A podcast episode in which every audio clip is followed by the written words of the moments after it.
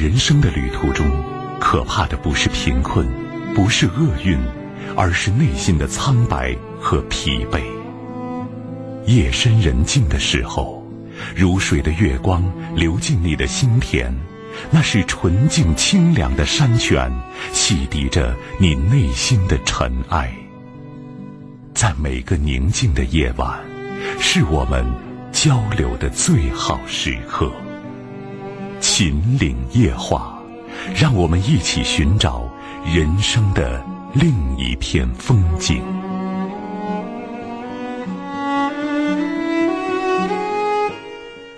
相守、相知、相伴，各位朋友，晚上好！北京时间二十一点三十一分，您正在收听的是陕西都市广播，在每晚的二十一点三十分到二十三点为您送上的《秦岭夜话》，我是金荣。从现在开始，直播间的三部参与热线零二九八五三五六零零零、零二九八五三五六六六六和零二九八五二六八八二二。在二十三点之前为各位朋友全线畅通。以下时间有请今天晚间第一位来自于三线的朋友。你好，这位朋友，晚上好。啊，你好，我有家里一件事情，把农村压抑很。嗯，您说，我听。呃，我问题不是多大，就是我是个上门女婿，在家里给他养活孩子，现在在家里都过了十五年了，他两个孩子都是男孩子，大孩子也不听话，经常。跟家闹仗，把他妈关在门外，我也没办法说。我现在还想跟他妈离婚，他妈跟我关系也好，也离不近，我也不知道怎么办啊。应该是个主意。就是你的意思是，就是这个女的先前就有俩孩子，然后你上门女婿，是这意思？啊。就是你跟他没有孩子。啊。哦。那么遇到这种情形，我觉得，作为你来讲。在一起生活十五年，我想也是应该有一定的感情基础，对吧？啊，对。而且你也说到你媳妇儿呢，她也舍不得你。啊啊。嗯，那我想问的是，她现在和你在教育孩子这个态度和意见上是不是统一的？也就是说，说的通俗一点，她听你的吗？嗯，他也不听我的，他没办法，以后教育不了孩子，孩子。我知道他教育不了孩子，就是比如说，他说我教育不了孩子，你说我也发现你教育不了孩子，我也教育不了你孩子，因为十五六岁都是半大小伙子了，对不对？啊，现在都三十多了。哦，三十多了。啊，原来那几个十六岁了，现在都三十多了。哦，对对对，哦，我还以为说你从小你带到大的啊。我见过他十六岁，现在他三十多了。那我现在就是孩子，现在给他添什么麻烦呢？还要要他怎样啊？都三十多岁成年人了，还怎么招他呢？哎呦，他有个不听话，在我大吵大闹的，一说。为什么事儿啊？就是现在孩子要干嘛？他吵闹为什么？嗯，他吵闹又他想买车嘛，现在没媳妇想买车，也不好好挣钱。在家里问家里要。那如果说他妈或者说你说家里也想给你买，但是家里没钱给你买，他会怎么样？他就会吵又闹，是吗？嗯，那他他要没钱呢，就不买。他现在天大话说他是老板。你看，我现在想告诉您的意思是，他吹牛跑火车还是跑火箭，这个没关系，跟您没关系，知道吗？嗯，就是我现在想说的是，按您这个说法，就是您年龄也不小了嘛。对吧？啊啊啊！我四十七了啊，四五十岁的人了，咱现在折腾吧，也也不怎么能折腾得动了。说实在话啊，啊，真的找一个合适的人家，给自己一个可以相对比较安稳的日子，也不见得那么容易。所以呢，我现在就希望，就是你跟你这个媳妇儿呢，能把有些问题说清楚。意见统一，比如说针对他儿子，我们有就帮，我们没有就不帮，这是一个。另外一点呢，我们两个人之间一定要相互帮扶、相互照顾，知道吗？你在这方面呢，尽可能的保持一个就是相对来讲，趋于旁观者的位置，懂我的意思？啊，对对。这你现在不要在这件事上，他儿子这个事上说太多的话，因为什么？说话都不能说，在家里没说过话。我知道，我就说不能说。嗯，那你跟你老婆的感感情总可以吧？啊，可以可以，嗯，那就行了。就是现在我们俩花大把的时间要做一件事情，就是照顾彼此。别的事儿我们尽可能能不管就不管，懂吗？就让生活的内容简单化。然后呢，他要找他妈的什么事儿，或者给他妈闹的话，在这个问题上，你私底下跟你媳妇儿一定要说清楚，我们怎么做是对，对她好，对我们好，对吧？如果她本身是不务正业，或者也吃不了苦，嘴里老是放炮的，对不对？那么在这个问题上呢，我们就更多的时候和他保持一定的距离。再说都三十好几的人了，但是有一个现实问题，孩子没有成家，对不对？就是他没有成家这个事实也说明了他这个人确实有点差劲了，但是呢，差劲那也是得该认命了，因为没有办法，三十多了不是三岁，谈到谈不到教育问题了，知道吗？对对对。啊，所以现在顺其自然，我们现在只有一件事情，你和你媳妇儿照顾好彼此，剩下的问题可能不管就尽量不要过分的去插手，好吗？哎，我在家里头待不成，我常年睡在那个打工，在家里就不想待，待在家。那问题是，那你媳妇对你常年在外面打工，她持什么态度啊？嗯，那打工她对我好嘛？我把钱给她，她肯定对我好嘛。哦，是你，那你把钱要赚的给她呢？那她把钱就顺带再给她儿子了，还是说给你们俩攒着呢？给她儿子嘛，给她盖了两万房，花了三十多万嘛，给她一直盖了两万房嘛，两个儿子嘛，嗯，一直盖了房了。嗯，那好，那现在就是。钱也出了，力也出了，这大头都过去了，大劲儿都没了，对吧？所以我觉得，咱现在也也不用更多的时候，在这个事上再纠结了。就是我现在一句话你能听懂，就是把问题简单化，知道吗？嗯。就是现在你家里的事儿，你两个儿子的事都成年人，我也出该出的力，我说实在话，我也没偷懒，我都出过了，对不对？嗯，他知道，嗯啊，所以呢，我们现在就事情其的尽可能少揽事儿，懂吗？如果说你现在回去在外面打工赚钱，我现在给你一个自私的提议，你也不敢把钱都交过去，知道吗？因为怎么，那娘心上老有孩子的，知道吗？嗯嗯啊，但在这个上面可能会随时丧失原则，知道吗？也是交一部分给自己留一部分，对吧？因为他儿子能三十多岁，都这样德行的话，我觉得孩子你你们以后指望他那那是没门的没门的没门的事，对不对？靠不住的。啊，所以现在我们要为自己的未来做打算的。再有可能的话，跟你老伴儿一起住出来就可可以，哪怕两个人一起住呢，至少眼不见心不烦，好不好？哦。我也跟他想，就就车，他还给他儿子要钱了呀。他要钱，他准备买车嘛，给他儿子。你看，所以呢，在这个问题上，你知道这是个无底洞，你填不满的。就你挣那点钱，你填不满，所以你也要保持几分冷静和清醒的头脑，给自己留三分或者留四分都可以，知道吗？那留钱留不去，一留钱他就给我闹账，不留钱全部交给他就好。这留钱他就脑壳胀了。如果他现在不会为自己、为你们的未来做打算。你要打算他还是在这理不清头绪的话，分不出、分不了轻重的话，那我觉得，那你就可以考虑看是不是这个日子就没办法继续了，知道吗？因为咱是个免费的长工，如果说老是干活，就是你你能干活我就喜欢你，你不能干活我就不待见你。那这种东西，咱终有一天不能干活的时候，对不对？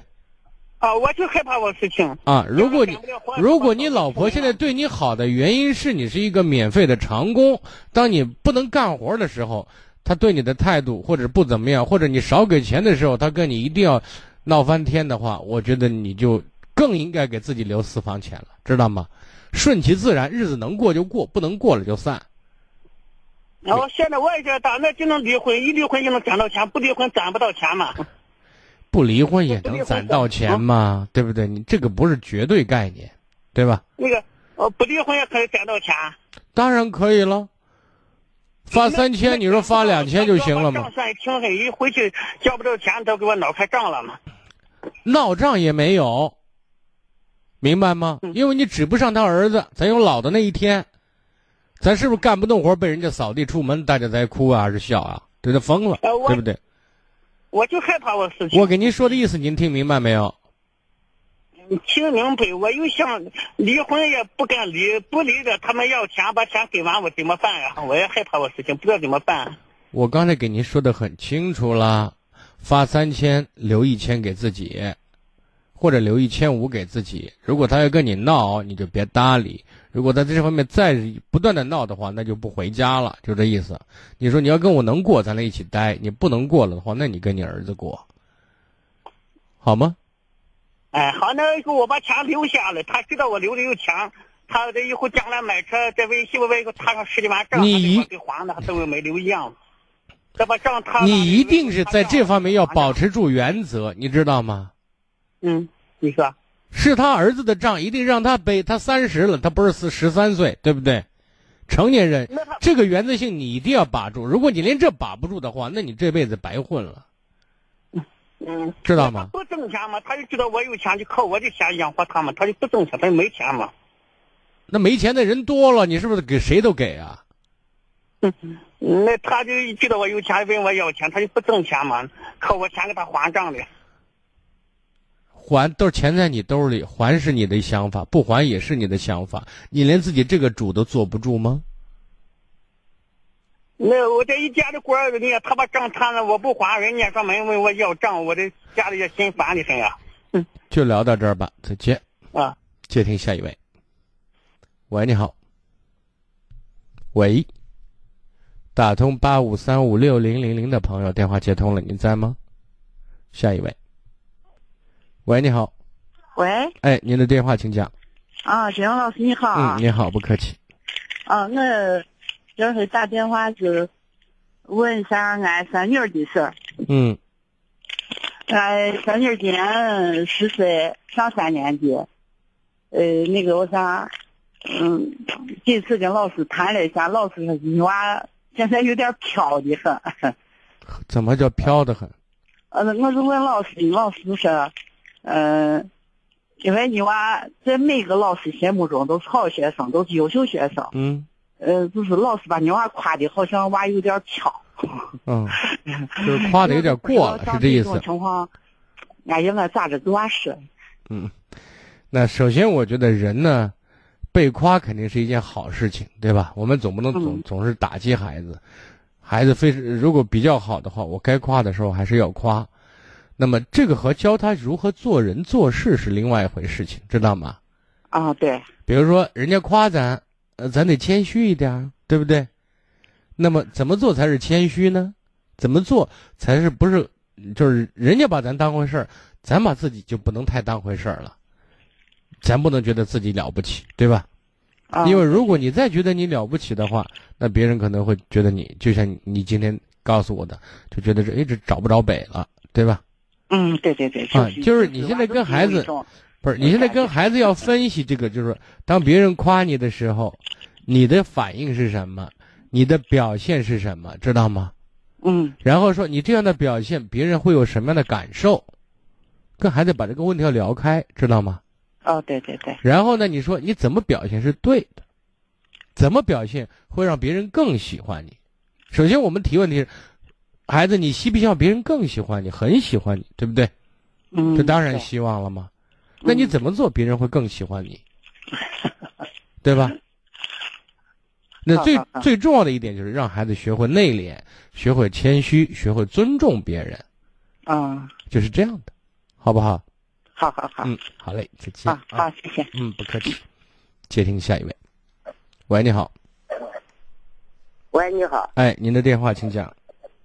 呃呃，金荣老师。哎你好 您说那个那个离开我之前还还见你来的。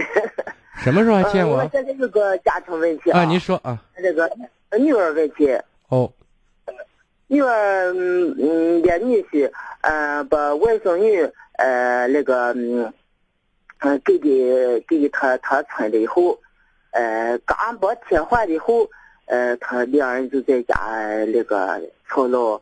呃，那个，嗯，一直是他看上那个家庭的那个叫个啥？谁看上那个家庭？谁看上那个？他爸，他爸，女婿，我的女哦，你女婿就等于说，你女儿女婿跟他姑娘说了一门亲，是这意思啊？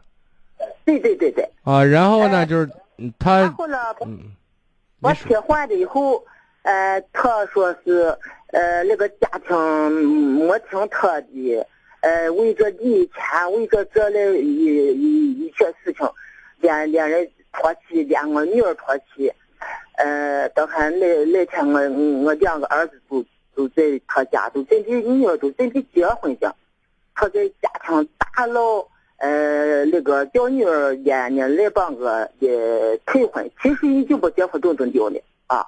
嗯嗯，俺再跟我跟我呃说，我女儿没听他的话，就是是你再不嗯，我给你两两条路，呃，那个女儿在业务帮结婚，呃，家长就结婚，啊，呃，你你女儿到最后问问问问问外甥女说是，那你看人家业务帮过的成，那那你刚刚才领的结婚证的么，他就叫退婚，啊。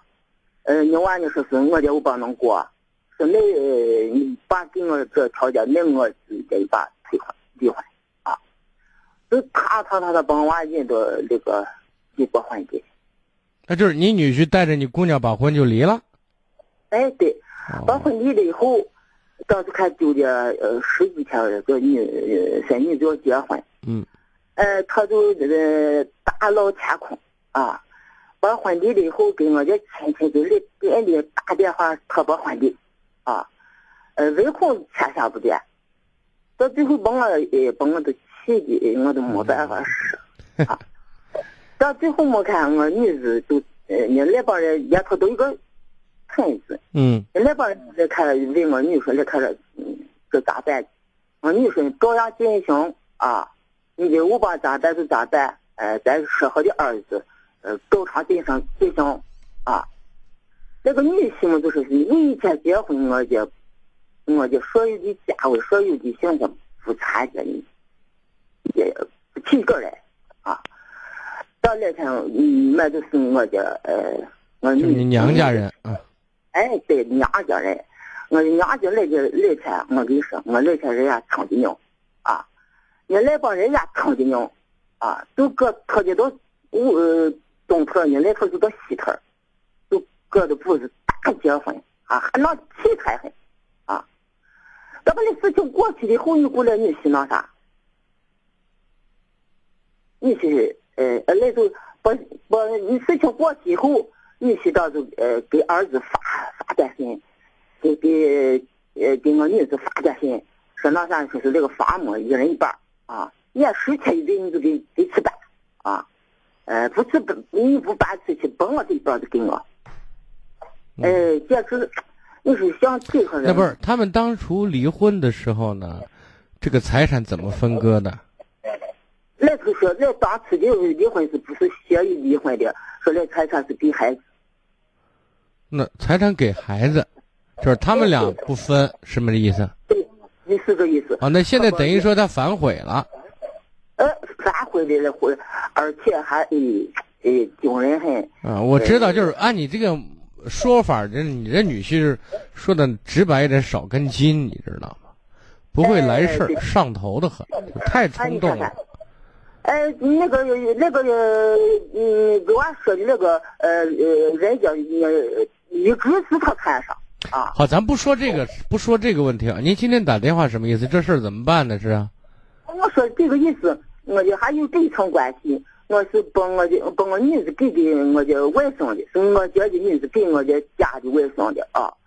现在是他妈现在病危，呃，你一直跟我家。不不，您您您这个关系，我觉得搞得有点乱。您你哎，我我这女子是我抱我姐的。哦。我有。对对对。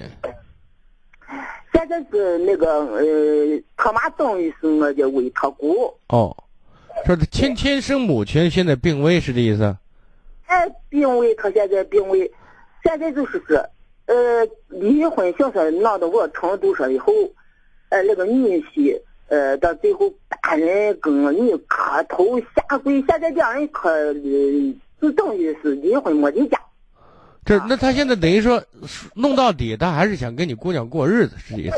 哎，对对对对对。那您今天打电话什么意思？我想问你。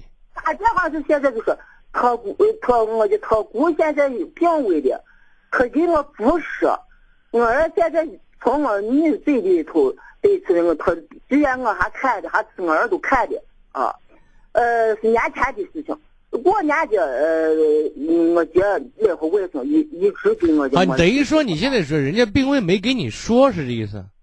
哎没说，我说俺是听我女说，我好，我现在想说的意思，您给我说打电话什么意思吧？您直接说事儿，说您的问题，然后呢，我不听不懂的，我不知道，我再问您，您不然绕的圈子太大了，好吗？没时间。对对对，现在就是说他姑在死以后给我再不报上，我这还到气吗？不气。你看，我现在想说，从常理上，怎么可能不报丧？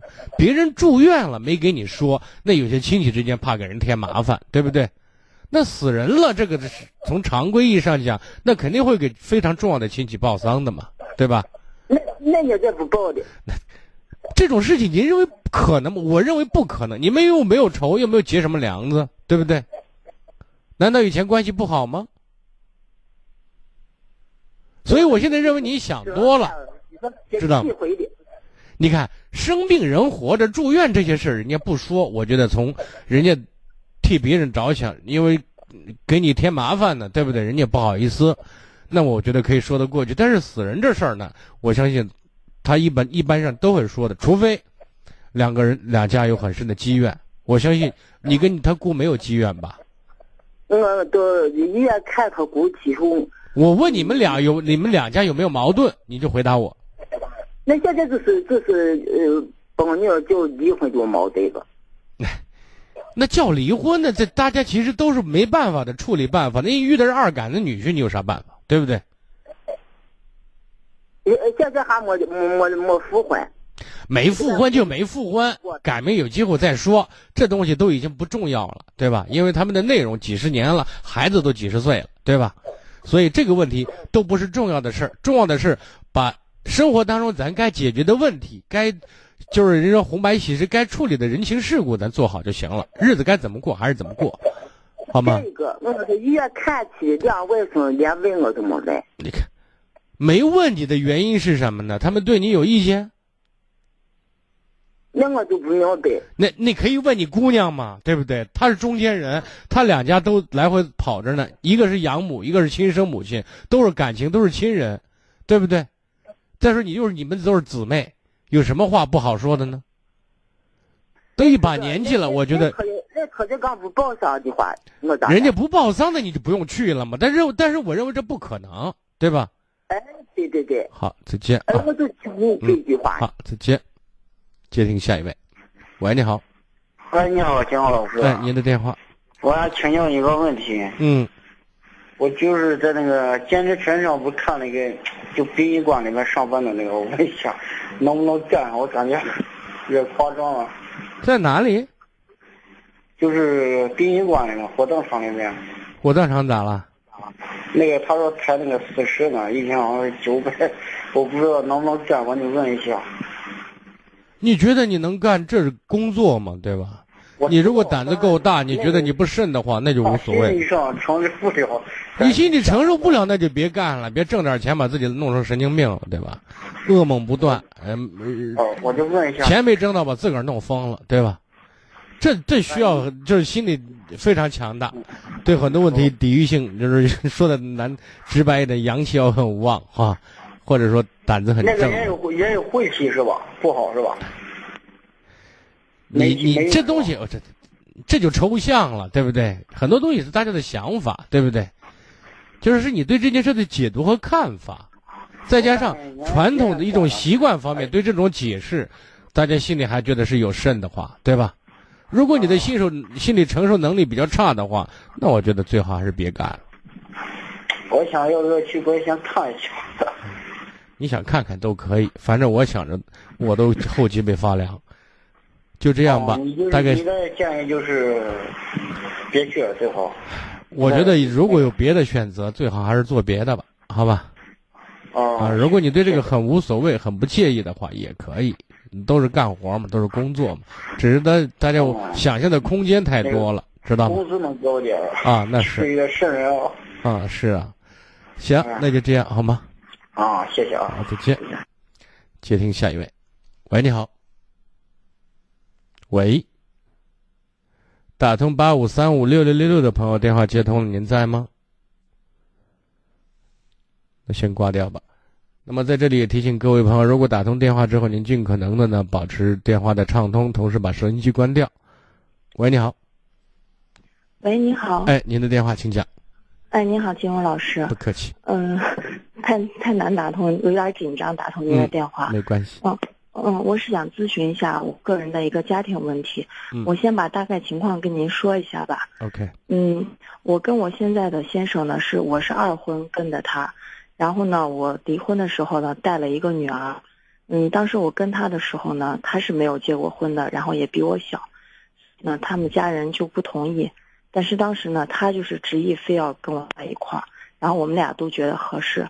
后来呢，因为他们家人反对的很厉害，然后在我们家闹过好几次，因为这个也就暂时分开了。但后来就发现怀孕了之后你稍微等一下，不要挂电话，几分钟广告好吗？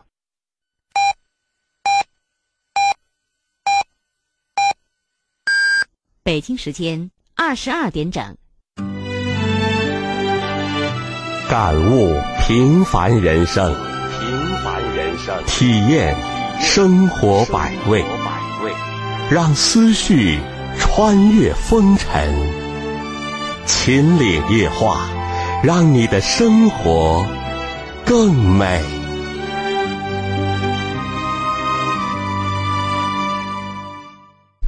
北京时间二十二点，各位朋友，您正在收听的是陕西都市广播，在每晚二十一点三十分到二十三点为您送上的《秦岭夜话》节目进行当中，如果打电话不方便，有意见和建议，您可以关注一零一八陕广新闻的微信公众平台。如果有家庭问题、子女教育问题、感情问题需要给我留言，或者收听节目回放，您都可以搜索微信公众号“汉字金融之声”加关注就可以了。继续来接听热线。喂，你好，久等。哎，你好，金老师。哎，您说。嗯，那个，我我尽量能简短点说，可能比较紧张一点。没关系。嗯，是这样，就是因为我当时跟他的时候也考虑到这个，因为我是在了一个女儿，所以我就提前把这个情况也跟他说了。我说你要考虑到你没有结过婚，我有一个女儿，我走的时候就是家产这些房车都没有要。我之所以带孩子，就说明孩子对我很重要，所以我希望你能将来考虑到，就是咱们在一块儿之后。这个孩子的抚养问题，比如说，不是你亲生的，这个你将来有了咱们自己的孩子之后，这个教育问题啊等等这些，当时他给我表示，他说是，我会像对待自己孩子一样对待这个这个孩子的。然后呢，当时其实呢，感觉他对我娃也是挺好的，每次出去玩之类的都挺好。后来呢，就是刚才我跟您说的，因为怀孕之后呢就没办法，然后呢，他就偷偷的跟我去把证领了。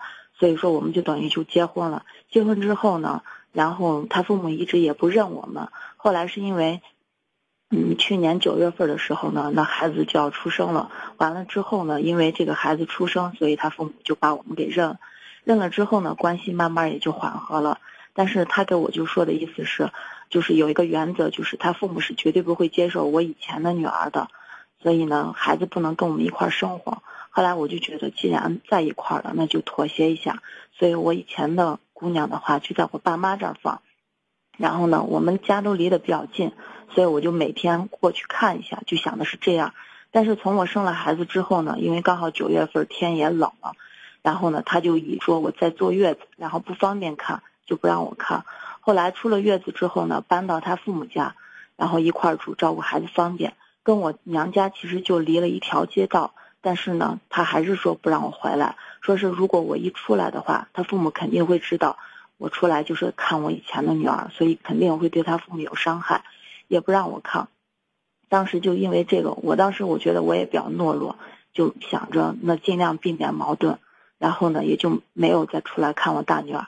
但是一个冬天之后，我就发现孩子明显的就感觉就是在学校里边也不太说话了。后来老师也找了我，我就觉得这样不行。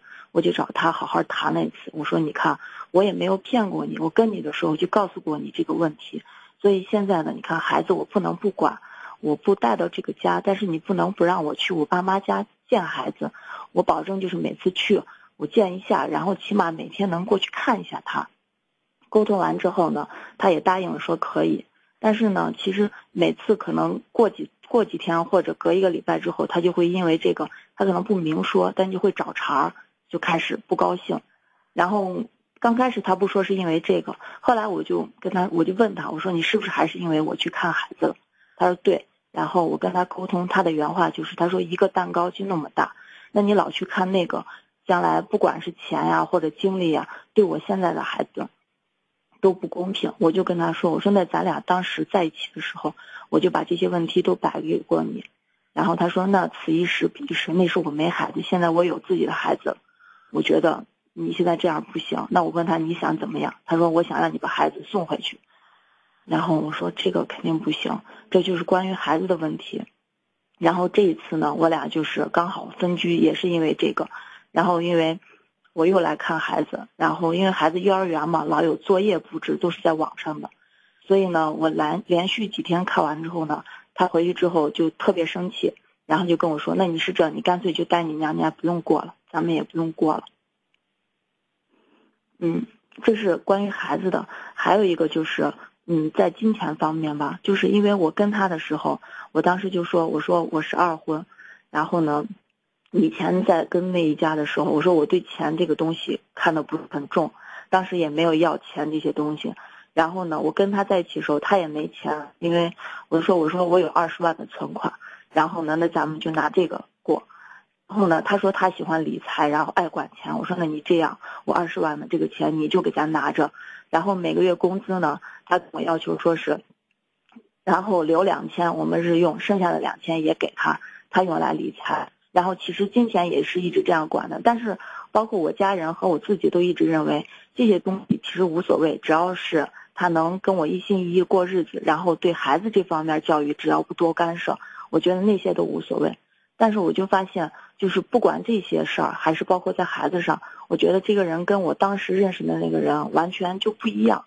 所以刚好这次这个事儿出了之后呢，他到现在还等着让我再去找他。然后那天呢，通过我们一个共同的朋友，然后再说，我们的朋友也给他说说，你看这个事情，人家本来跟你在一起的时候这个情况你就了解，那你现在这样的话，那不是跟人不讲道理。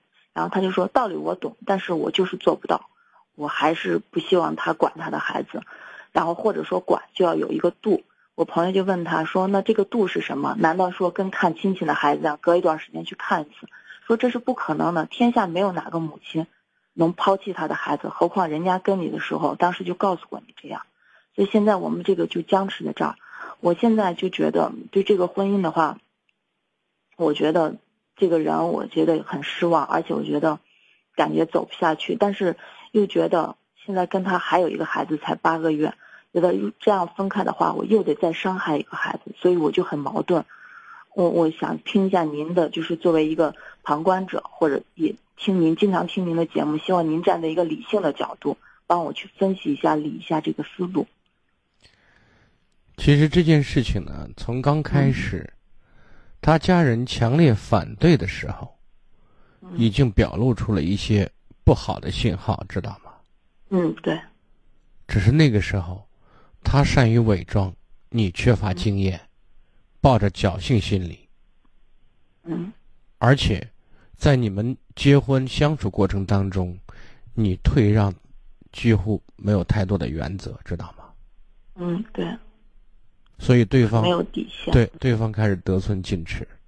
嗯，现在实话实说，我觉得你跟他在一起能幸福的可能性不大，是真的。嗯，因为他是一个非常自私的人。嗯，而且我觉得有点狡诈。对，我也是说的通俗一点，骗我啊！你斗不过他。嗯。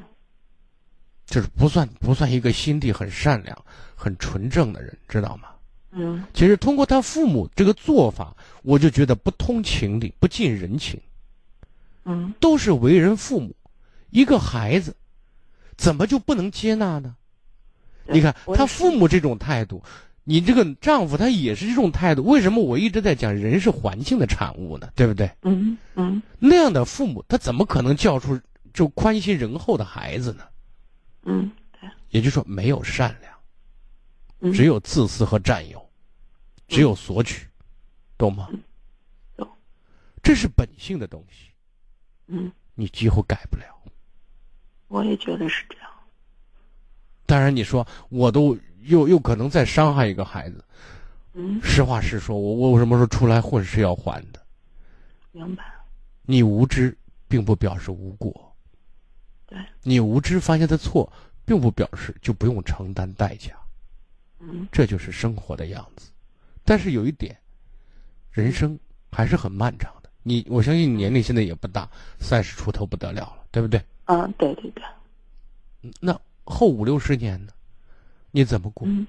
对不对？嗯。还有另外一点，就是一个女人，我为什么一直在强调安全感，只有自己真正意义上可以给自己，知道吗？嗯。我希望你不断让自己强大，让自己优秀，让自己对人情世故有更多的了解，对人性有了解。咱在选择的时候，不可以再犯相同的错误。我说人是多面性的，人有时候可怕就可怕在他很会伪装，你知道吗？嗯。你就是被假象蒙蔽了吗？但是说狐狸再狡猾，它总有露出尾巴的时候啊。对。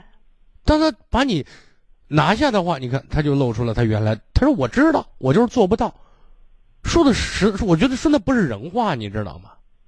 嗯。他能对你孩子能这样，他就对你也能这样，你懂吗？懂。所以我认真的告诉你。我认为你幸福的可能性不大。嗯，我也是这么想的，所以，嗯，我就是不想耽误您时间，所以没有过多的赘述很多细节，就包括他对我不好的。对对对，所以我在这个问题上哈，我觉得当你真的很有实力、很优秀的时候，找一个真正懂你、会爱你、会心疼你的男人不是问题，明白吗？其实金老师，我我其实，在就是工作能力上没有问题，因为。我跟他的时候，其实当时我离过第一次婚之后，我就去了北京，因为我一直是在那边工作，嗯，收入也很高，所以后来是他在北京把我给找回来的。然后呢，所以说其实，在经济你现在唯一是，你看，你一定要在记住，要提升的是你识人辨人的能力，知道吗？我明白。我以前在节目当中说过这些问题，我不知道你听到过没有？嗯，我再简单的复述三点。一定要在以后的和人相处过程当中，要切切实实的注意到，好吗？好的。第一，一定要花时间听他讲他的历史故事，知道吗？嗯。目的是看他怎么去处理和应对。嗯。我经常说，一个人的过去在某种意义上代表他的未来，这是性格问题，知道吗？嗯，明白。第二，你一定要去了解他的朋友圈子，物以类聚，人以群分，不会不会有太大离谱。基本上是正确的，知道吗？对对。第三，你一定要去关注、观察他的父母。嗯。如果这些东西都达标了，才可以真心实意的、认认真真的去交往。否则的话，千千万万不可以抱侥幸心理。你不要说，我不管他对别人怎么样，只要他对我好就行，这是幼稚的。嗯。好吗？明白明白。那老师，那我现在就是我们现在等于分居着，我是应该等他来找我把这个关系现在事情解决了，还是说我？我现在想告诉，如果你真搭十家伙搭十家伙要离婚的话，我相信他会给你示软，他会求你，有可能知道吗？嗯，会。因为他是一个在某种意义上，我认为是个小男人，你知道吗？他是目的性很强的一个人。所以我现在想提醒你的是，你如果再心软，如果你再抱侥幸心理，那你就要活该。嗯，那我现在就等于说，因为我本来一直害怕是我冲动，所以我想了半天，觉得还是要跟您沟通一下。我不认为这件事你是冲动的，我认为这件事你当时是草率。这件事情就可以解决了。是的，现在就可以果断。好的，好的，好，谢谢老师。保重，再见。嗯，好，哎，再见。接听下一位，喂，你好。喂，你好，金荣老师。哎，您的电话。哦，你好，哎，我有。我哪点说不对了，你都提醒我一下啊！好的，能浪费你时间。我跟你说，今天说两件事啊，就我我跟我姐的关系。嗯。呃，我跟我姐就是，娃小时候就是，呃，小时候我们关系都处理可好。现在就是小孩都大了，知道不？我姐三个小孩，呃，反正呃我他在农村，我就在城市，这个是。啊，反正三个小孩都在我这都待过，都在上过班，都待过，知道不？这都是为那个老二，就是我以前给你打过电话，为那个老二那个婚姻那个事，所以就他一直坚决不愿意。我们都看我，我因为小孩在我这了，我就感觉人家两个关系都处的挺好的。你分呀分不开，所以我就跟他说，我说你哎，你让他们两个哎再接触，再看看，知道不？他我我姐都帮我说说，哦，那你跟你外甥亲还是跟跟你姐亲，还是离你姐近，还是离你外甥近？嗯，啊，就把跟我为这个事跟我都吵了。呃，这然后呢，这个事过去了，你看现在他他现在就是我哎，现在我现在愿意这个，他现在还是还是呃，他还是得呃，跟我就是还是拗不过人家孩子，是这意思。啊，现在现在就是支持这个事儿，知道不？就我不愿，就是他现在不愿意，现在小孩不行，现在他就等于哎，现在他那默认了，现在啊订婚了，订婚了，对我们也没说。跟我我们姊妹三个，跟我跟我哥都没说，没说我也装我不知道呢。光跟我妈说了，我妈说人家说不让跟我们说，算了，我不说就算。他说我妈说，那你结婚时候咋办？说来结婚时候再说吧，我们也不提这个事儿。嗯，就是这次这个，然后这次这个事儿都为他那个小儿子，因为我们那个是分呃分的廉租房，知道不？他儿子在这边也现在工作没找到，我也没多大的本事，也都是个一般工人。呃，你像我，他家那三个孩子都不太懂事，也都没上到都没上上学，知道不？都在外面打工了。这现在这个最小的，他本来太溺爱了，啊，这都一直在西安都待了两三个月，一直找工作找不到。现在还他还在外面租的房，我姐意思让让住先住到我那边，住到我那边，我我一想，我说是。我我跟他说，我儿子在了，我我儿子现在，嗯，喂，喂，怎么电话突然就没声音了？不好意思，如果您方便，可以再次拨打进来，我们接听下一位吧。喂，你好。哎，你好。哎，您的电话，请讲。嗯，我已经四十七岁了，但是我的这个。人际交往特能力特别差，以前这个事情，以前就是比较差，但是我有很重视，但是以前就是呃没有很重视，就喜欢跟男人男同事交往。后来也感觉这个这样也不行，我老公说是，嗯，后来我也感觉人家姐妹啊的同学啊几个一块去逛呀旅游啊，也挺有意思。再说有些事情有些话也不能跟男同事说。我感觉这个，我这个人的交往特别差，尤其最近这段时间，接二连三的得罪人，尤其得罪谁呀？得罪就是以前关系比较好的，就是相对来说，对于我来说，相对来说就是比较好的，因为我交往的人特别少，交往就那那么两三个，然后这两三个吧，就在最近很短的时间里，两三个全部不理我了，我也弄不清楚我。我本来也就这方面特别差，情商。那不是，你看，我想说的是，人和人呢，首先是有事儿，对吧？嗯。这个事儿，不管是正事儿还是娱乐的事儿，总之，人是通过事儿连接的，懂我的意思？嗯嗯。就是咱今天一起打个电话，一起买菜啊，一起逛街啊，或者一起去哪儿玩啊，这或者是一起做一个生意啊，这都是事情，对吧？嗯，就是我不知道你平常你的工作、你的生活内容充实吗？就是你在做什么？平常吧，平常那以前，呃，以前就是忙着上班，然后就是忙着。业余时间你在做什么？你跟朋友之间会不会经常联络，一起做一些事情？呃，不经常。那是你不联系人家，还是人家不联系你？呃，我的习惯就是独来独往，经常会处理。首先呢，出现这样的一个问题，不是别人在排斥你，是你本身不习惯跟别人打交道，对吧？这可能要追溯到你自己的性格和你的原生家庭了，那么有点远。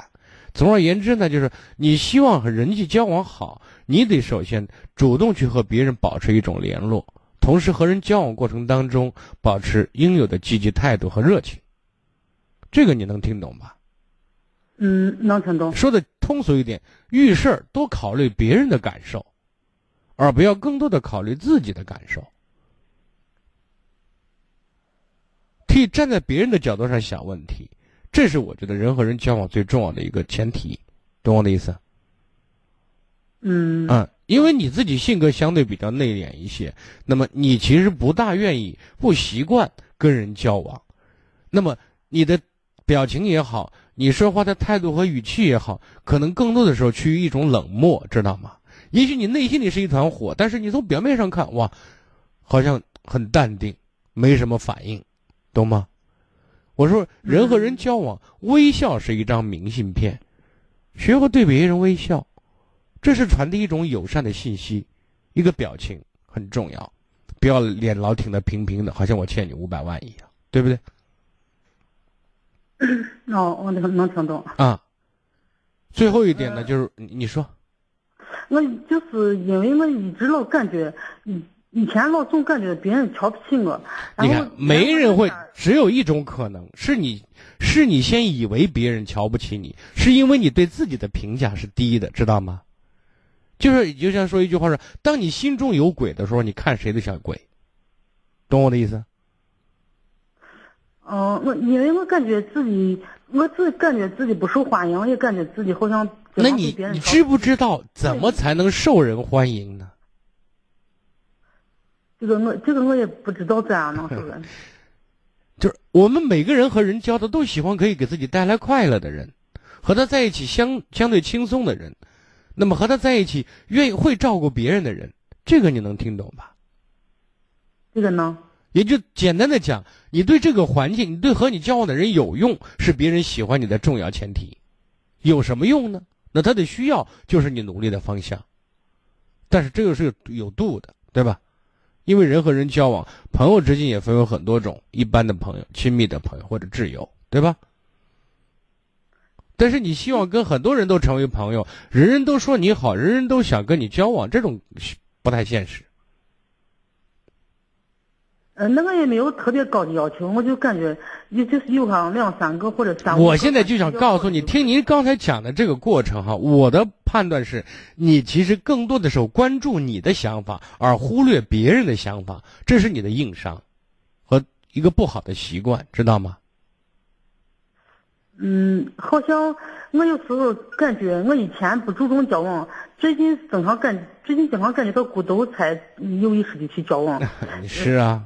那我我有咱陕西人讲用用用驴了给驴上料呢，有时候来得及，有时候还来不及呢，对不对？你觉得孤独了，需要别人陪你说话了，你冲出来了；别人需要你的时候，你在哪儿呢？对吧？所以我就说，当然，只要你愿意改变，什么时候都不晚。再说，咱也不是七老八十了。那个老公经常说，我老公经常说我嗯。你经常说我比较自私，而且情绪比较情绪化。你说我这些，我也有点意识，我也现在也也有这种感觉，我也感觉我好像有点自私，而且我的朋友比较少。也许就是因为我老公说的话，我老公说是说的意思说，你平常不去交往人，然后你感觉到很无聊的时候，你或者你感觉到你需要一个人帮，嗯，需要有一个人了解你的，需要有一个人安慰你的时候，你才会去找朋友。嗯，那就是我刚才说那话嘛，对不对？就是我们在日常生活当中学会关注周围、关心周围的人和事，拿出自己对别人的热情态度，就不会是问题了。但这是一个循序渐进的过程。从在这一点上，我希望你的家庭环境、你的家庭成员，是你开始练习的第一步，因为这个环境相对对你宽容度高一些。明白我的意思？你的意思就是说，就是说，呃，从家庭成员开始。对啊，先学会去关注你老公。就是关心他的喜怒哀乐，让他和你在一起先是轻松的、有意思的，让孩子是愿意跟你的当妈的聊天，愿意觉得和你，哎，我妈这个人蛮蛮好的，真的，我妈这很善解人意。其实重点只有一个，学会。家里边的，我跟你说，我跟你说一下这个情况。家里边的我，我我我妈啊，我妈这个人，呃，说话比较生硬，也比较说话。所以呢，那是你你成长过程当中，我说过，这是跟你原生家庭是有关系的，因为她是你第一个女人的榜样嘛。我想告诉你的意思，大意是这样的。我这边给你做不了心理疏导，我只能把方向告诉你。说一件事嘛，就是我妈特别喜欢跟我老公交谈，我我老公，我说我妈喜欢跟我老公交谈，而且比较比较温和。我跟他说话，他就会发脾气。你妈，那就说，就像你说，你你老公说你跟异性交异性缘也不错，对不对？嗯。这也是你学习到的。其实道理很简单，异性相吸嘛，同性相斥嘛。然后呢，一个男人在一起聊天，相对来讲他会对你谦让一些，包容一些。因为男人对女人的一种猎奇心理，可能对你的这种兴趣表现得更浓烈一些，更主动一些，交往起来可能就简单了很多。但是这不是一个常态。有机会，我还是希望你建议你去看看心理医生，做一下这些方面成长。虽然咱一把年纪，但是很多东西并不，有时候人的成熟度跟你的年龄不完全成正相关。明白？嗯，明白。好，再见。接听下一位。喂，你好。喂，你好。哎，您的一电话，请讲。啊，我想咨询一下我个人情感问题。嗯。嗯，我是。八六年三十二岁，然后我你说话慢一点，嘴巴张大一些，不要让我觉得很黏糊，听不清楚。嗯，好的。我是八六年属虎，三十二岁，我还未婚。然后我是通过朋友介绍认识一个已婚的女女士，然后她是离异的嘛，有个小孩儿。然后和我相处的时候，她对我的了解。呃，他还是比较认可我的，我也是比较自认为自己是一个比较有责任心的人啊，然后能够等着去体谅一个离异女人的心酸的，我也愿意和她一起创建一个幸福的家庭。但是问题就出在这一块，他在他离异的时候，嗯，在去年吧，他认识我之前交往了一个。也是和他年龄相仿，然后情况一样的的男人，然后他在一起相处的时候，刚开始很好，然后后来那个人就对他就露显得就是有点小男人啊，接受不了他的那些过过去，还有包括嗯一些等等一方面，甚至还可以跟他那个动手打他了，然后再一个认识我之后。也是我朋友认识知道他这种情况，觉得他的婚姻不，他的感情不靠谱，所以说才介绍给我。然后他和我交往这段时间，我一直都是比较去关心他，或者懂得去体谅。是这样的，小伙子，你稍微等待一下，不要挂电话，好不好？北京时间二十二点三十分。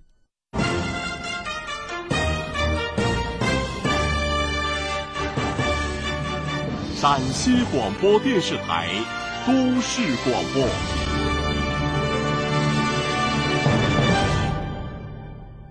北京时间二十二点三十一分，各位正在收听的是《秦岭夜话》节目。如果有家庭问题、子女教育问题、感情问题，需要给我留言或者收听节目回放，您都可以搜索微信公众号“汉字金融之声”加关注就可以了。继续来接听热线。喂，你好。喂，你好。嗯，你说。啊，我刚刚说的啊，我是阿玲，就是。她现在和她认识的第二任男朋友，然后在一起生活的很，就是很过不下去的那一种。那个男人动手打她了，然后还还比较做的还比较小那种小男人的那种那种，让人很接受不了。然后我把我的一些想法等等原因全部都跟他已已交代的很清楚了，但是他始终还是就是也没说是不接受我，一直都说我很好，也没就接受我。也不没说是接受，但是一直说是很好。但是他现在情况就是说，她现在和那个男人有一点纠纷问题，就是她在和他认识的时候，因为她生病住院，然后可能花了一部分钱是那那个男人的，然后现在那个男人就是铁了命的那种耍死皮赖脸要她和要和他结婚，但是她现在也没办法，然后她就选择了就是。逃避嘛，他走了，走，然后那个男人就到他家里去赖着不走，然后他没办法，又又又回去，又回去，然后现在还是和那个男人在一起，但是他每天就是，嗯，很每天都跟我这边抱怨他一天怎么怎么不开心，怎么怎么不舒服，然后作为我的吧，我只我我也很无奈，我感觉我就像一个第三者一样，但是他又没有说是，嗯，不接受，说是我跟他不可能。意思是我得等他，但是我这样子等着我也很很很难受，因为我感觉我关心他，他现在是还还和那个男人在一起嘛，我去关心他，我就感觉我是第三者，不关心的吧。但是我也感觉和他相处这么长时间，一直都是电话、微信聊天，了解彼此了解也挺还挺多的。然后，哎呀，我也不想放弃他，但是我现在不知道自己该怎么办。我觉得你在浪费时间，没有必要。没有必要去让这种情感继续发展，因为没有结果，知道吗？你现在对他来讲只是一个倾听者，一个垃圾的倾倒者，懂吗？嗯嗯。他不会和你有未来。其实，在某种程度上，他说我认可你，但是，你一定有让他认为不合适的软肋在。所以在这种情形下，才会出现那个男人可以一而再、再而三的得逞，而且事实上他们现在还在一起。但是我现在软肋，我不知道在哪一块。就凭你谈话和你整个的表达方式，我觉得很多时候，你做事其实也缺乏果敢，有时候有一点肉，你知道吗？嗯。你性格有点过于柔和。很多时候，可能对男人、对女人来讲，缺乏一种他们希望有的一种。安全感，知道吗？但是他的那些，呃，我给他们那个，我去确定我是一个负责任男人。不，你确定是一个负责任？你确定你是负责任？对方也得这样认同才行啊！你确定没有意义？你觉得我说我是个好人，我不认为你是好人，你等于白说吗？嗯，对不对？你说我行，我觉得你不行。但是他现在每天还是跟我这样。我说过，他痛苦着，他无聊，他没事没人倾诉啊，懂吗？嗯，我懂这个，我能你能感受到。所以呢，我觉得你在浪费时间。如果他真的有一个比较好的选择，他真是觉得你这个人靠谱，说这个男人处理不了，这纯属是借口，知道吗？你到我家里来，我会报警的。你以为你想干嘛就干嘛吗？我跟你又没有结婚，你这等于说是私闯民宅，你是违法行为，对吧？嗯，对。你赖到我家里不走，警察会带你走的。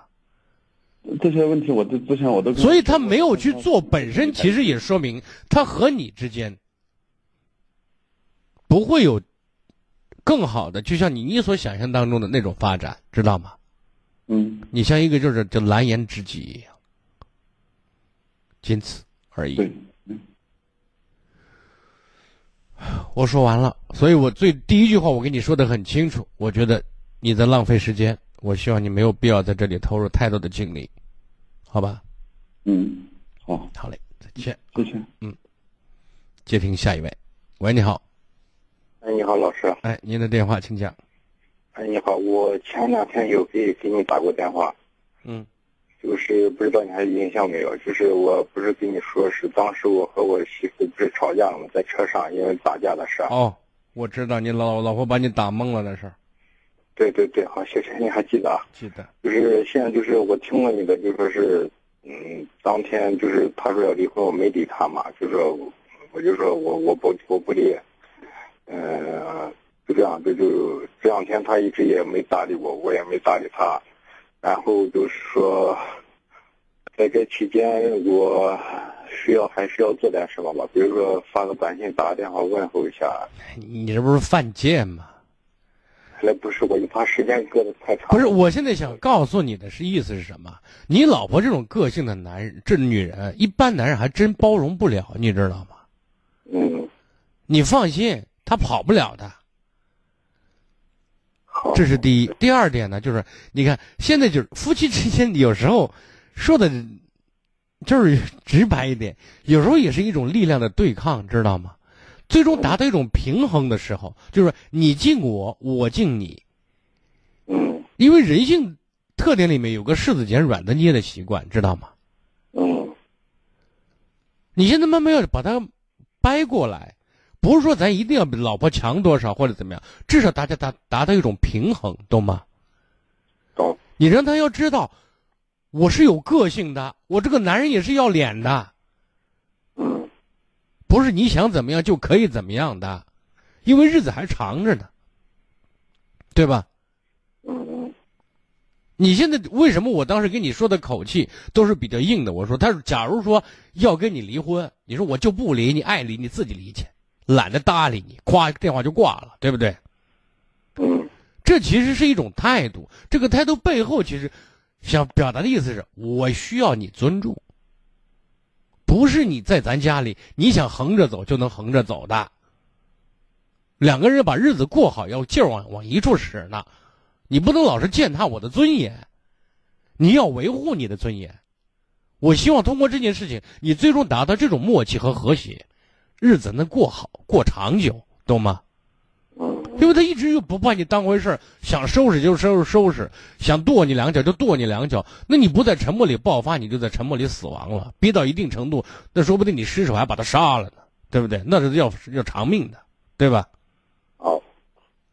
所以呢，我们说把矛盾、把危险扼杀在摇篮里。这是一次，这是这是一次契机。然后我希望你一定做到，先不要搭理他，知道吗？反正他要跟你离婚，你也别搭理不理，我就是这样的。然后跟跟耍无赖一样，拖也得拖死你。离婚没那么便宜，拿两百万过来，就开玩笑的，就这意思，就是意思，就是因为我觉得维持这个家庭对你来总体上讲，你也我印象很深刻。你跟你老婆毕竟这些年感情还是不错的，只是到发脾气使性子的时候有点任性，对吧？对对对。啊，就是我们说，老婆人也不错。是啊，咱求大同存小异。就是如果说你看，他真正找上门来，你切记就是较个劲，不要较过了，知道吗？嗯。然后就是大家互相都折腾一下，他知道这是惹事了，大家都难受，知道吗？嗯。然后哪怕再说，老婆别用计较啦，对不对？嗯。就是这事儿就过了，咱也好好过日子。嗯。那你说到最后的时候，是我找个中间人去，还是我直接跟他发微信或者打电话说？过一段时间，这是至少一两个月之后吧？好吧。行行。啊，我估计他比你更耐不住。我这个这现在我也是没头苍我发现你现在就慌的感觉，不知道要干嘛了，对吧？不是说我慌了，我去我就是那个，哎，心里咋说呢？就是说，这个状态一直人感觉让人不你我我知道，我能理解，但是我现在就是这是一个策略性的东西，知道吗？行行行，啊，我知道。好，再见。嗯，感谢谢啊。接听下一位。喂，金荣老师。喂，你好，您的电话。嗯。啊，你好，刚才是断线了，知道不？哦，我就说怎么说着说着没音儿了。啊，断线了。那我还您继续说，您继续说啊。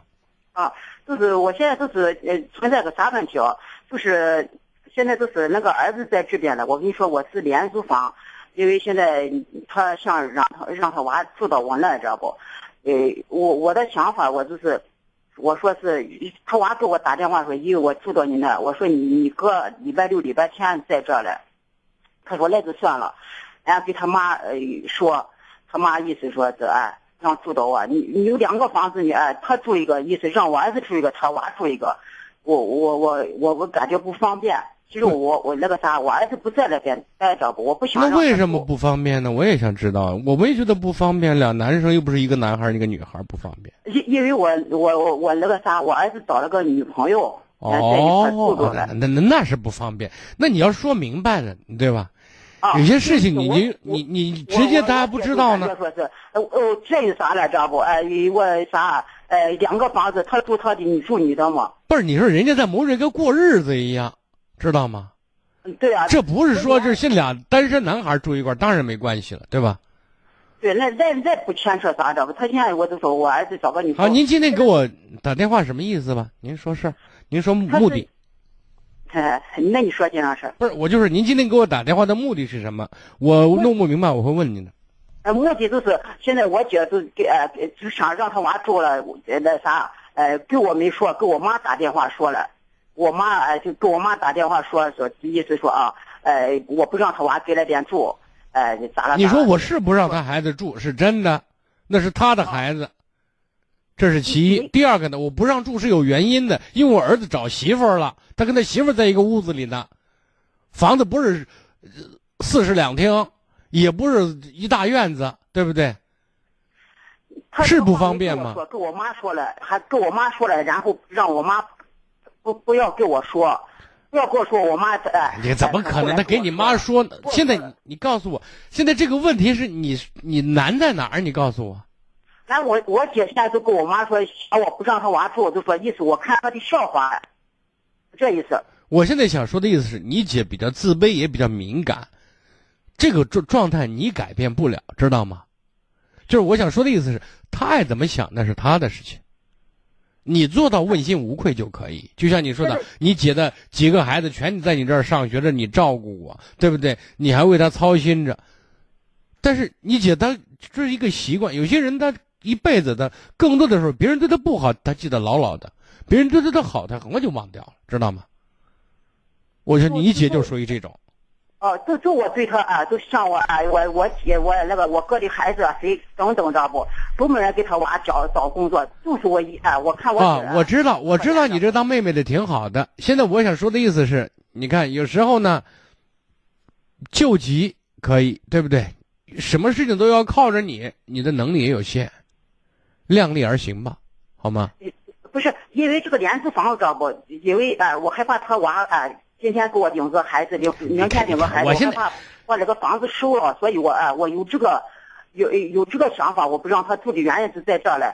我姐说啊，你收了，你再想收，你早都收了啊。我娃给我一住啊，把你房子都收了，这意思。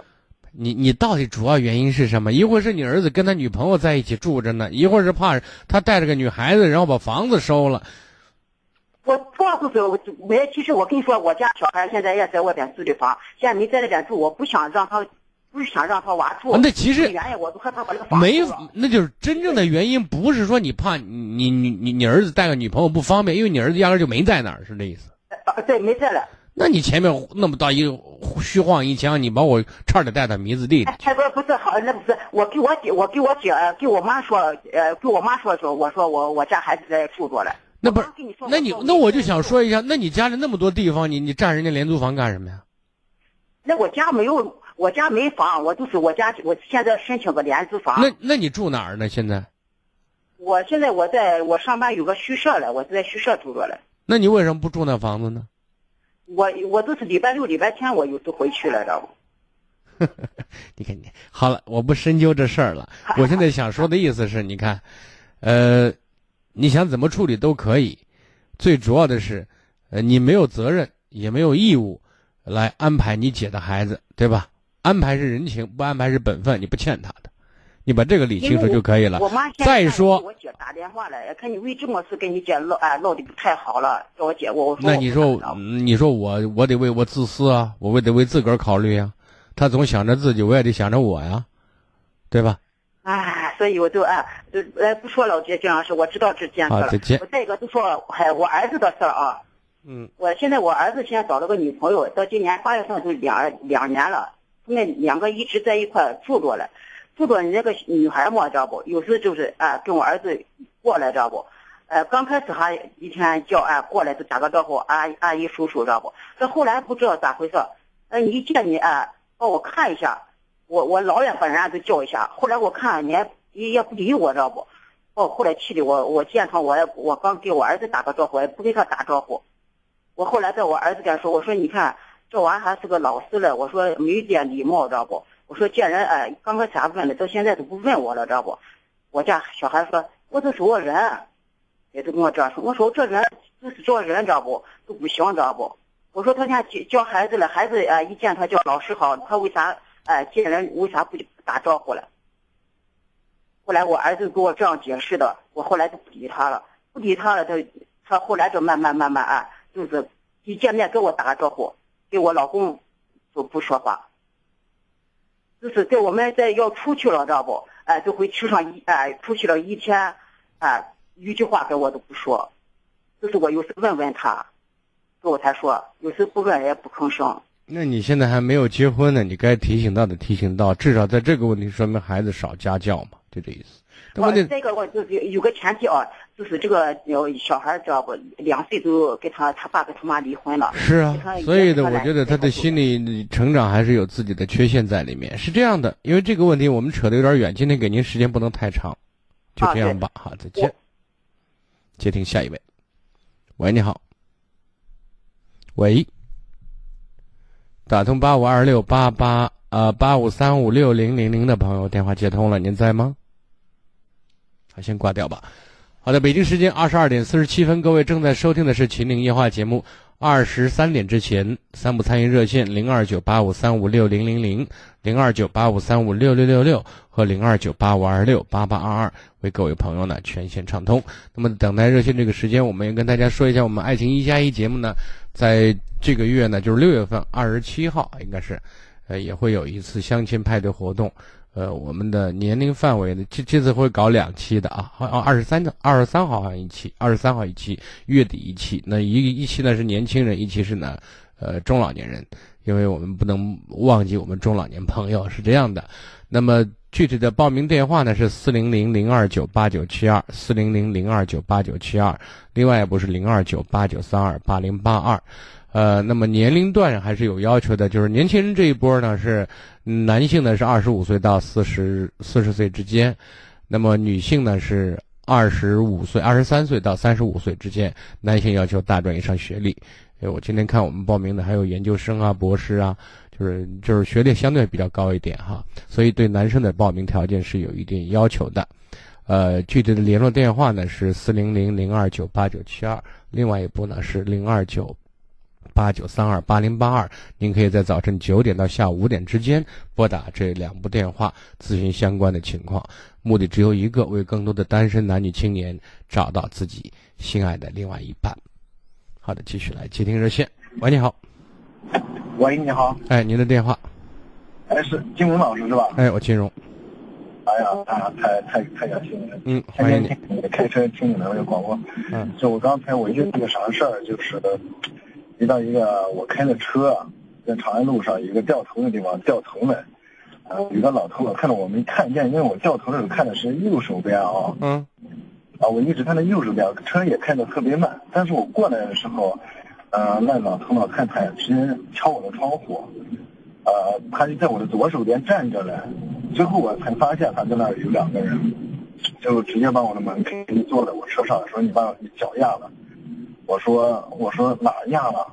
他说你看压了。那老老太太也很客气说啊，小伙没事，你把我送回去就行了。我说那压严重吧？他说不严重不严没事，你现在就稍微有点疼。最后我就把他送回去，按他说的一个地方送回去。送回去之后，他那个小区门口我说是是这玩意儿，我你如果严重，我带带你去那个红会医院也很近，去看一下。他说不用不用，没啥事儿。就我送到小区门口的时候啊，他说小区门口在哪？完了之后，我说那行吧，那我把你送上楼吧。你家里人我给他交代一下，我再给你看一下。走到半道的时候，他把那脚伸出来了啊，脚伸出来确实那个脚趾头大大拇指有点血，就说要我给他呃那个啥，把灯开开，他看一下。就是我看血的时候，他已经有拿着卫生纸已经包着，包着。我说因为。确实那个血，我我确实看到血，我不知道是真血假血。最后我分析了一下，呃，可能有可能是假的啊，就是这个。因为他把我让我去送到他小区门口，我说你要不是这吧，你如果不去看的话，你小区应该有医务室，你看要不或者是诊所之类的，咱去给你包扎一下，啊，也可以。那老头们，他也没说是他们小区你进不去，我们小区你现在进不去，啊。就没让我去，就停停到小区大概有三五百米的一个地方让我停车，就跟我要钱。刚开始给我要要一千五百块钱，我说是这阿姨，我确实今天晚上我真没看见你，我是掉头你在那角落站着呢，啊，我也我也不知道到底到底把你撵的怎么样，我说我给你给五百块钱吧，阿姨说啥呀？那五百块钱那不行，就说了这么多话，最后我就给他给了六百块钱。六百块钱之后，我就把他送到小区门口。我一看他那个小区门口是那种老小区啊，就是人随便能进去。哎，他中途跟我说是他们小区我进不去。就这个，我最后发现，我就感觉就让金老师您分析一下，看这个是我碰瓷了，还是人家确实是是是。那我其实通过你这分析，其实你更倾向于自己碰瓷儿了，遇到碰瓷儿的。我也认为你遇到碰瓷儿的。就是这样的，是不是啊？啊，因为就是，其实遇到这种事情，我们可以在第一时间，哪怕通知警察、咱报警呢，对吧？呃，都可以。但是有时候呢，哎，怎么说呢？全当积德行善了吧？对我当时我也特别紧张，因为啊，因为就是我其实能看你处理 在这一点上，你你说我我以前也遇到过类似的事情，真的，嗯。真的也遇到过哈，你你你你就不知道，突然他他他在后面，我当时倒车后面，他嗖喊叫一嗓子，他说压着他了，对吧？那是好几年前的事情了。遇到过这种事情。你想想看，人本能的，如果你真压着他，他第一时间是把鞋脱掉，然后把袜子脱掉，知道吗？要看一下脚。啊，他因为我最后分析了一下，就是我把他压完之后啊，他啥都没说，直接敲我门，直接那老头直接就坐在我身上了。你看，所以呢，这人家都是一个程序化的一个工作，这是碰见了咱长个经验。呃，我现在这你心里也别不舒服，嗯，不要太不舒服，让你舒服不可能，对吧？也没啥不舒服，就是其实啊，我刚才我想，要要是真给他压了啊，确实我跟排长，那那咱怎么看，咱都应该知道吗？对，因为我因为我叫他去医院了，我说我们包扎脚不是，你看，所以呢，这件事情本身就这个做法，这个处理方法的话，已经就是已经说明了问题。这也提通过您这件事，也提醒收音机旁更多的朋友，如果以后遇到这种类似的事情，我们认为不可能的事情给发生了，而且对方呢又相当处理的相当娴熟、相当老道，给你像导演跟演员一样安排好，让你一步一步走的话，我觉得我们应该提醒大家，第一时间我们要报警，好吗？你如果真报警，他转身就走了，因为我们不想赖账，不想在这儿遇不不想不负责任，对不对？我们心里是坦坦是淡定的，是坦然的，懂我的意思？嗯，啊，所以呢，这件事也算是吃一堑长一智吧，好吗？对。啊，还没回家吧？你现在？现在这个路上，因为他们老公老太太刚上班就很好，说哎呀，小伙子，哎呀，我你的信号很不稳定，我听不大清楚。我说你现在回家了没有？喂，喂，我说你信号不太清楚。哦，我说我现在在路上，能听见吗？啊，现在就知道了，早点回家吧。已经离开那个小区了，是这意思？啊，我说已经离开了，是吗？啊，现在信号就是不太好，是这，我就明白你跟我说的了，好吧？啊，好，好好开车啊。注意安全，再见啊啊！好，接听最后一位。喂，你好。喂，你好。哎，您的电话，请讲。请问老师，你好。你好啊。我这有个事儿，我也是基本一年四季，每天晚上九点九点十五九点半听你。那个，你我这有个事儿，我那有个儿子跟媳妇都不争气。嗯。我儿子是，我儿子是去年去年叫派出所逮了，逮了以后。这媳妇是今年，今年上个月十四号，呃，逮逮了，逮了以后派出所也没通知我，还有还有个孙子四岁的，也没通知我，就我到小区去寻去，看看娃去了，看娃去以后，呃，我也不见娃了，也去了几次都不见娃，就我在院里打听，那是你媳妇给娃派出所带走了，带走以后，呃，派出所以后。呃，我是哪个派出所在住？是个未央，未未央路嘛，就是就是北三环那块儿。嗯。北北三环那块儿，未央路、未央未央区嘛，未央路派出所，我都去，我第二天我就去问去了，他就是的。我说娃在娃呢，嗯，人家说的娃现在你要是你看有有他那个带那个姓姓刘。嗯，你你不用讲那么清楚，就不是您今天给我打电话。他现在是说，我现在是就是娃。我现在七十多岁，我我是的，我我去了几次，我是的，想把娃，我一句话想把娃接回来了。最后，最后我到国上个礼拜，我到国院去看一下，国院他是国院好着里边，呃呃有去过，冬天暖气下的这事说了半天，就我说我看一下，娃还小了。不是，就是你说把孩子准备送孤儿院是这意思？他把他把我他把娃把他妈带带走后。把娃送国人。那现在当时是没有，他不知道孩子还有爷爷啊。他他没说嘛，没给我通知嘛。